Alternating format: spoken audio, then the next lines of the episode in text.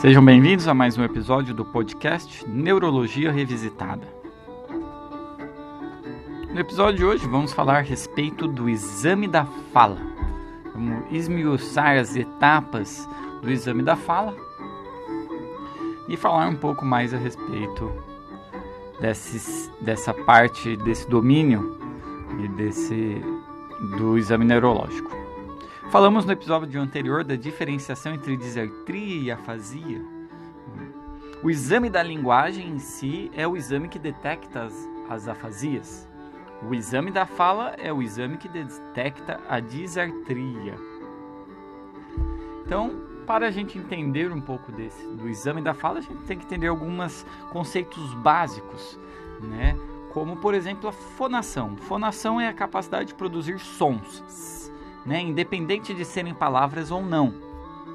Sons que a gente produz mesmo sem significado, sem simbologia, é produzido pela fonação. A vocalização é o som produzido né, pela vibração, por ação das cordas vocais. Ele é modificado pelo trato vocal. O trato vocal são as estruturas envolvidas na coordenação para conseguir articular. Articular. O que é articulação? articulação é essa capacidade de enunciar as palavras e frases, é a capacidade de transformar os sons vocais em palavras. É. E a fala, ela é constituída das palavras. As palavras são esses sons vocais articulados que são dotados de significado, são símbolos vocais. Então a gente tem que entender um pouco desses conceitos, é coisa básica, mas para a gente entender um pouco do exame da fala. A fala tem algumas características próprias, né? Ela tem altura, ela tem volume, ela tem timbre, ela tem prosódia, né? Então, e essas coisas vão ser, essas são algumas das coisas que a gente vai avaliar na fala. Por exemplo, a altura, é, é uma, a altura em termos mais musicais, que é a frequência, né? É, será que a voz da pessoa tem uma frequência mais alta, mais baixa? Ou seja, será que ela é mais aguda? Será que é uma voz mais grave? Né? Tem o volume da voz, ou seja, medido em decibéis, que diz respeito à intensidade. É uma fala forte, é uma fala de baixa intensidade, de um é, é o volume, né? O volume igual a gente faz no rádio. Né? O volume está baixo ou está alto? Você consegue ouvir o paciente de forma né, clara e em alto, em bom som, ou é aquele paciente que fala sussurrando que você quase nem consegue ouvir? A prosódia, né, caracterizada por alguns como essa entonação, como o ritmo, como a ênfase, é, quase essa teatralidade da, da fala, né, essa, essa coisa da gente é, dotar de entonação né, a fala. E o timbre, essa individualidade da voz. Né, aquilo que faz com que você reconheça a voz da pessoa, por exemplo, é o que torna individual.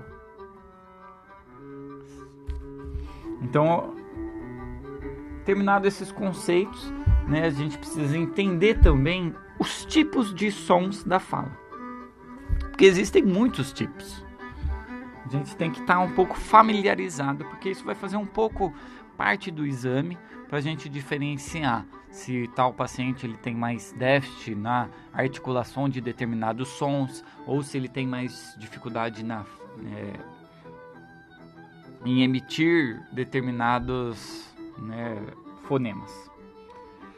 Nós temos sons sonoros, vozeados, né, que é produzido por estreitamento da glote com aproximação das pregas vocais, e sons surdos, desvozeados, produzidos com a glote aberta. Temos as vogais e as consoantes. As vogais originam-se principalmente na laringe e elas são modificadas né, por ressonância nas cavidades vocais. Ou são modificadas é, na cavidade oral, pela língua, pela pelo lábio e pelo palato. E as consoantes elas podem ser sonoras ou surdas. O som da fala ele é dividido né, em diferentes classes de acordo com o local da articulação. Então a gente divide o tipo de som pelo local em que ele é articulado. Temos os sons principalmente. A gente pode dividir em vários tipos de sons, né, e até profissionais especializados, especializados como fonoaudiólogos, eles têm uma vão mais fundo nessa divisão dos sons, né? Mas basicamente em sons labiais, linguais, velares e palatais, né? Os sons labiais, eles podem ser articulados, que é formado pelos lábios. Então P, B, o P e o B, por exemplo, são sons labiais articulados. Eles for, são formados no lábio. Você quer ver como isso é intenso? Tenta segurar os lábios, né? E tenta falar o P ou o B. A gente não consegue. P, R, R, E, D. Então, um paciente com uma paralisia facial grave, às vezes uma diparesia facial, vai ter mais comprometimento desses, né, desses sons labiais articulados. Temos sons labiais modificados, que eles se alteram pela contração labial, né? como o O, O, U, E, O, U. Se você ver, a gente fecha para falar o O e o U. Né? Se a gente segura o lábio, a gente não consegue falar o O e o U tão bem. O, O, U.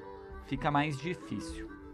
E o som dentro dos sons labiais temos os lábios dentais, como o F e o V, né? que ele é produzido com o contato dos lábios com os dentes. F, V, V. A gente usa né, essa, esse aparato labial em contato com os dentes para produzir o F e o V. Né? Então, sabendo disso, a gente vai caracterizar a fala do paciente né? E às vezes você vai ver, ah, nossa, ele tem um predomínio de uma disartria que predomina para sons labiais. Então, você vai pensar mais num comprometimento facial, do orbicular da boca, alguma coisa nesse sentido. Ou às vezes alguma disartria mecânica que comprometa esses sons labiais. Temos os sons linguais. Eles podem ser alveolares, que é o sons de ponta de língua né? Que eles são formados quando a ponta da língua toca a crista alveolar superior. Ponta da língua, então T, D, N. Né? Então, alveolares, ponta da língua. E os sons dentais, que é o da lâmina da língua. Lâmina da língua, sons dentais, como S, Z, Z, o X, chá, X. SZ. É, ele é o lingual dental. E os velares guturais. Velares, né? Que a gente tem os guturais, que é o dorso da língua, produzidos ali no dorso da língua em conjunto com o paloto mole, que é o Q, G, Q, G, Q, G nhê, que, g, g, que, nhã. E os sons palatais, é, dorso da língua com o palato duro. Esses são sons mais da língua alemã e do francês, né? Já não uma particularidade aí. A gente tem entre os diferentes idiomas formas diferentes de articulação e de sons e predomínio de determinados sons. Basicamente, a gente faz né, um, uma pronúncia de sons, a gente usa é, para examinar a articulação e para examinar esses determinados sons, a gente usa um, né, uma, um jargãozinho, né, um, uma expressão que é o patacá, né, que são a combinação de três fonemas, cada um de um determinado som. Então o pá é um som labial, o tá é um som lingual e o cá é um som velar. Então, putucu, patacá são palavras sem significados que a gente usa para o exame né, da fala. Porque são três palavras, três fonemas, né, três é, sons, sons, cada um deles né, de um local diferente de articulação. Aí a gente consegue avaliar né, se é um predomínio de comprometimento mais de som labial, do pá, se é mais lingal, do tá, ou se é mais velar, gutural, do cá, cá. Então, falando das etapas do exame da fala, a primeira etapa é ver a fala espontânea. Deixa o paciente falar ou pergunta para o paciente questões abertas em que ele tem que falar respostas, né? E avalia como que ele fala espontaneamente. Avalia a altura, a, o volume, a velocidade da fala, como é o timbre, como é a entonação, como é o ritmo do paciente. Ele vai avaliar todas essas coisas na fala espontânea. Muitas vezes, na maioria do, dos pacientes, e no dia a dia, às vezes as pessoas ficam avaliam a fala não como um item separado do exame neurológico, mas avaliam a fala durante a anamnese, durante ao tirar histórias, né? Às vezes nem chegam a adentrar no exame da falha propriamente dito, porque a fala espontânea já nos diz muito a respeito da fala. Segunda etapa, fonemas específicos. Né? É você avaliar, né? a gente falou dos sons é, da fala, então você vai usar fonemas específicos, você vai avaliar frases e palavras específicos né? para ver como o paciente se sai né? nos determinados sons da fala. Então, um, um desse é o patacá, né? como a gente já falou que contém três sons: labial, lingual e velar. Outras coisas são frases específicas, né, palavras tradicionais ou frases que avaliam principalmente sons labiais e linguais. Então, são, são frases, palavras que têm muito R, que tem muito B, que tem muito P, T, D, E. Então, por exemplo, é, artilheiro de artilharia. Tem muito R, AR, T, L. Artilheiro de artilharia. Uma das frases que a gente usa como né, para pesquisa de fonemas específicos, para a gente ver como o paciente articula esses sons. Outro é o bebida episcopal. Bebida episcopal. Hipopótamo bebê. Né? E existem outros, como é, Irretratável Tarefa. O De Jong tra traz um até que eu acho muito curioso, que é Meu bebê apontou um cão no treino. Que ele diz que tem todos os elementos pertinentes né, para avaliação da fala. Outra etapa é a velocidade da fala. Né?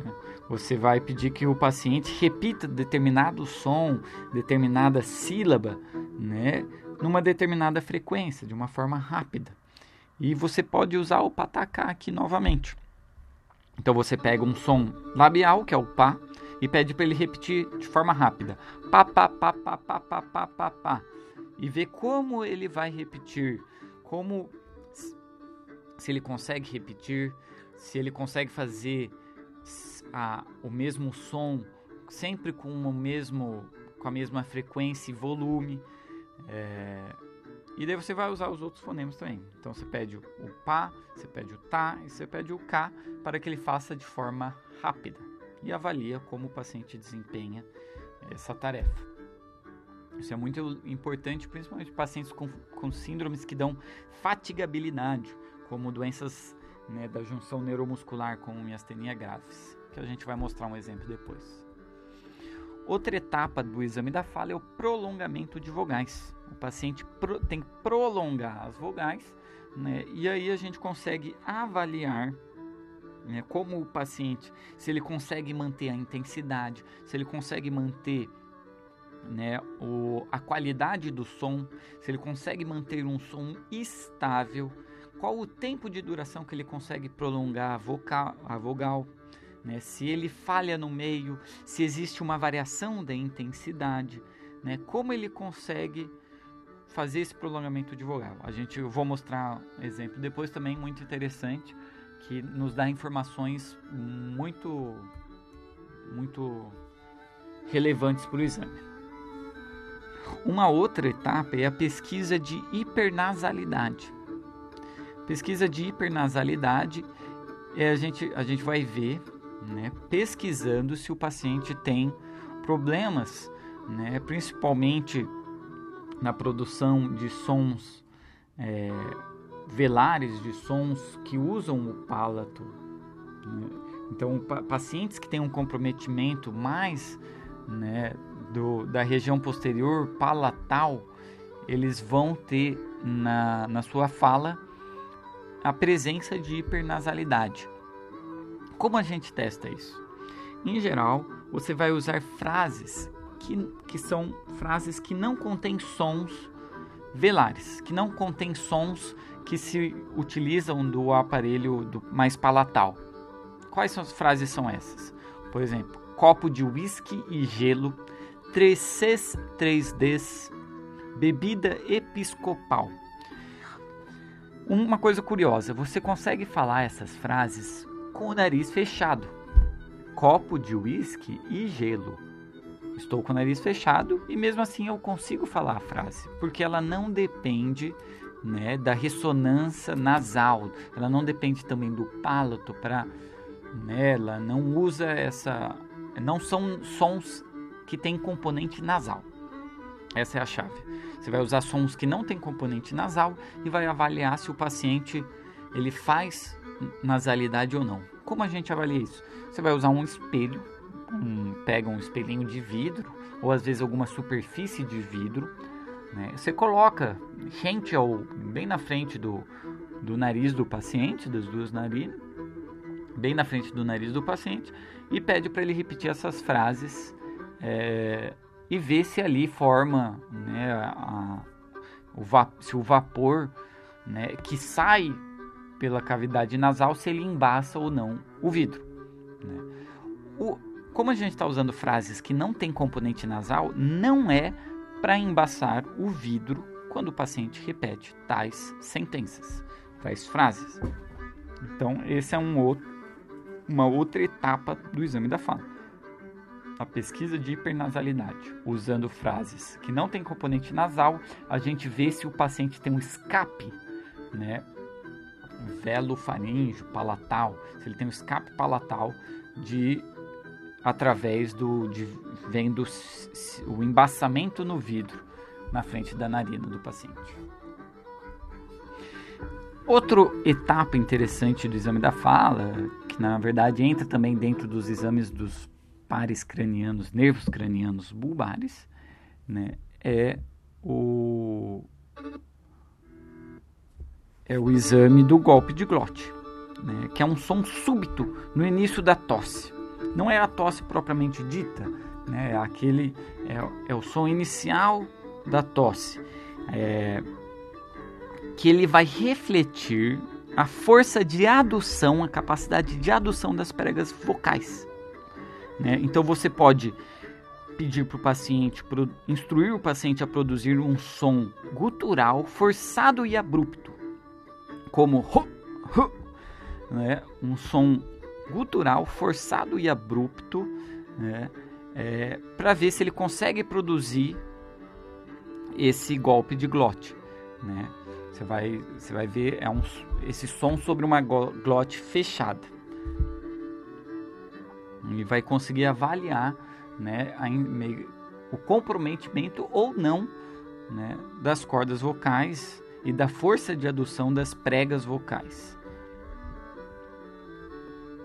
Então, é, às vezes tem gente que usa só a tosse, né? pede para o paciente tossir e ver a qualidade da tosse, se ele tem uma tosse normal ou se ele tem uma tosse é, que às vezes chamam de tosse bovina, né? Uma tosse mais falha, uma tosse mais é, Isso também pode te ajudar na delimitação da, les da lesão, na, né, em topografar a lesão e, e etc. O exame da fala é mais ou menos isso. Agora a gente vai ver alguns exemplos, né? Algumas, vamos ouvir algumas falas para é, e discorrer sobre elas. Bataca, bataca, bataca, bataca, bataca. Artilheiro de artilharia. Copo de uísque e gelo. 363D. Jogador de futebol. Ah...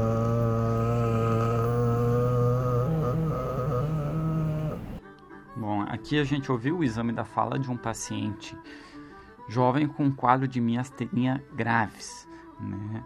É um distúrbio neuromuscular, da junção neuromuscular, né? Que quando tem comprometimento bulbar significativo, leva a uma disartria né, característica. A gente vê que ele tem dificuldade na velocidade da fala, né? na etapa da velocidade da fala, ele não consegue fazer o patacá de forma rápida, né? ele a faz de forma lenta. A gente vê que a, a intensidade, né, o volume é baixo, é quase uma fala meio sussurrada, uma fala meio baixa, meio lenta. A gente vê é, uma, uma qualidade bulbar da fala, né, essa qualidade é, meio sussurrada, meio fadigada, meio.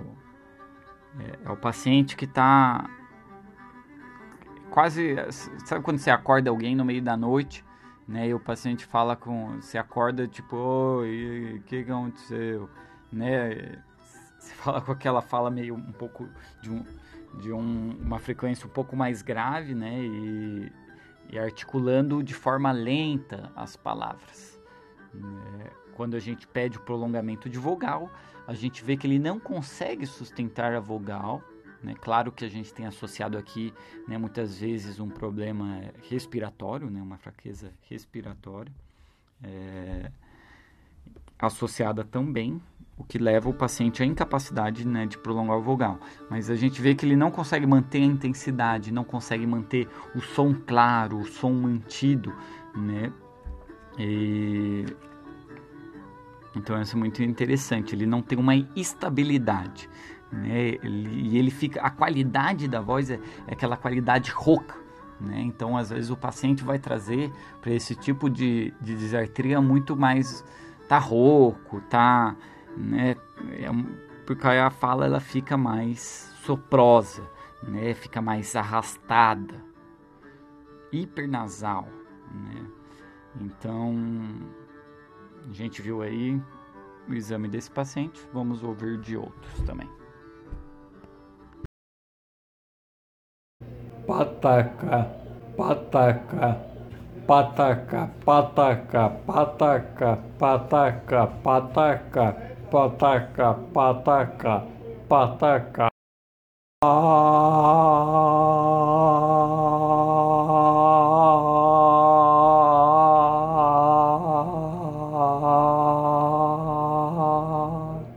De volta para casa eu cheguei em casa, trabalho próximo da casa, na sala de jantar, eles ouviram Pelé ouvir, ouviram, calma que é, falaram no rádio.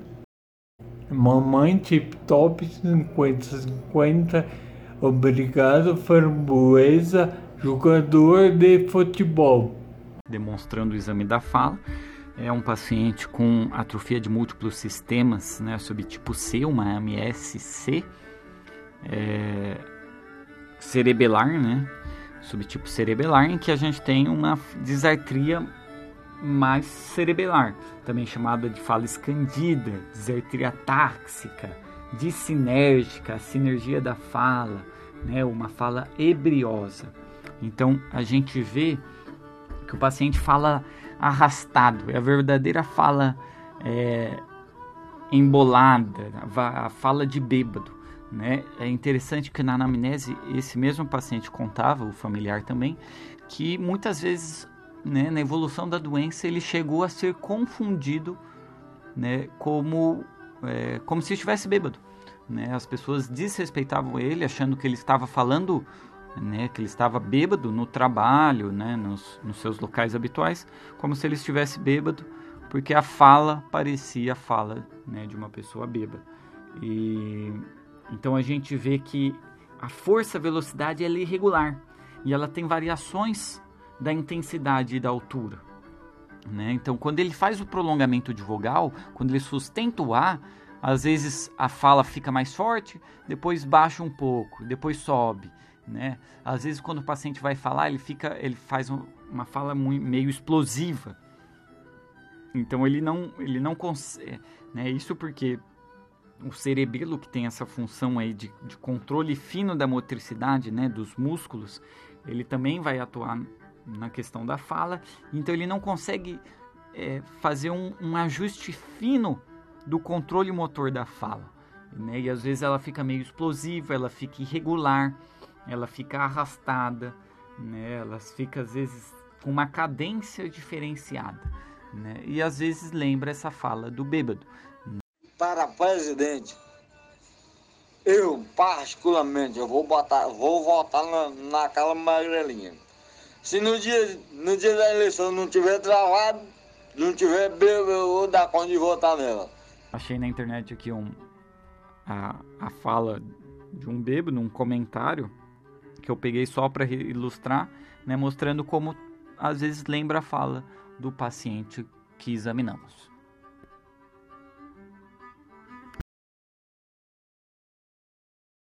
Pa, pa, pa, pa, pa. Ta, ta, ta tá, tá, cá, cá, cá, cá, cá. Atacar, patacar, patacar. A direita de atirar Bom, nessa outro exame da fala, é uma paciente com doença do neurônio motor, com uma ELA, esclerose lateral amiotrófica, que com predomínio bulbar, né, a gente vê uma, uma, uma disartria significativa, né? Nesses pacientes né, da doença do neurônio motor, o tipo de disartria vai, vai seguir um pouco o predomínio né, de, né, de o predomínio de, do componente flácido e do componente espástico, né? Então ela é mais espástica, por exemplo, na esclerose lateral primária e é mais flácida na paredesia bulbar. É, então, mas muitas vezes ela tem um componente misto, pelo predomínio de alguns elementos espásticos quanto alguns, alguns elementos flácidos.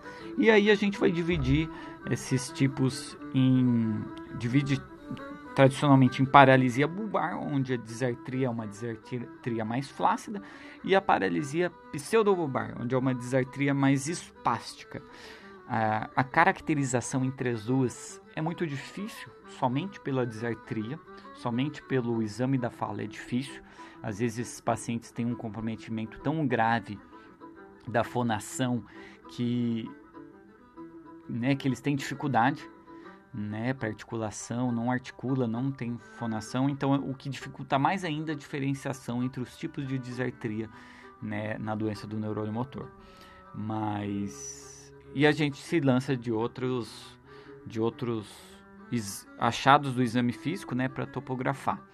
Mas a disartria na paralisia bulbar mais flácida, né, em que você tem comprometimento mais de neurônio motor inferior, nós temos uma voz lenta, hesitante, mas com um componente nasal muito importante, né?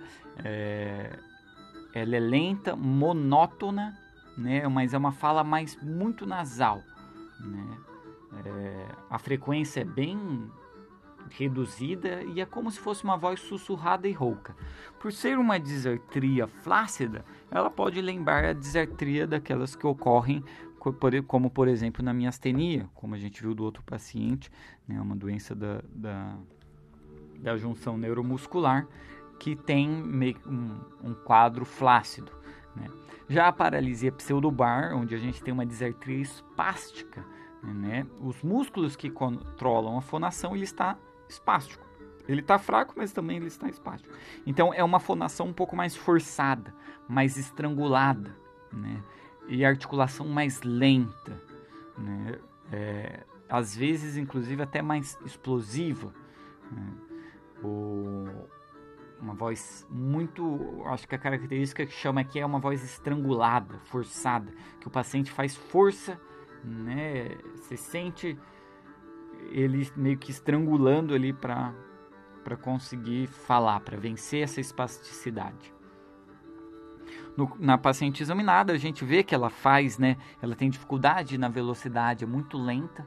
Ela precisa parar por conta de dificuldade respiratória, né? Pelo comprometimento respiratório relacionado à doença. Ela, então, ela faz muito lento. É, quando ela vai articular o artilheiro de artilharia, tudo fica pouco articulado, artilheiro e, não, e tudo meio que se embola. É, mas a gente ouve a dificuldade da paciente em articular os sons. É, quando você ouve, você sente a, a, o, o esforço da paciente para conseguir falar. Essa eu acho que é a, coi a coisa que chama atenção na fala dessa paciente.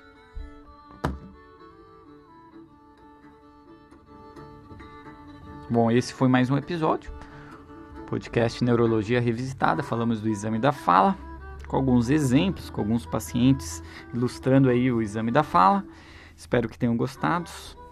Fizemos ao som de Alasdair Fraser, um violinista, que foi também o do último episódio. É, música celta, música irlandesa, como como música de fundo do episódio. Espero que tenham gostado. Lembra de entrar lá no nosso Instagram. No Instagram estamos como neuro underline lógico. No Instagram, neuro underline lógico.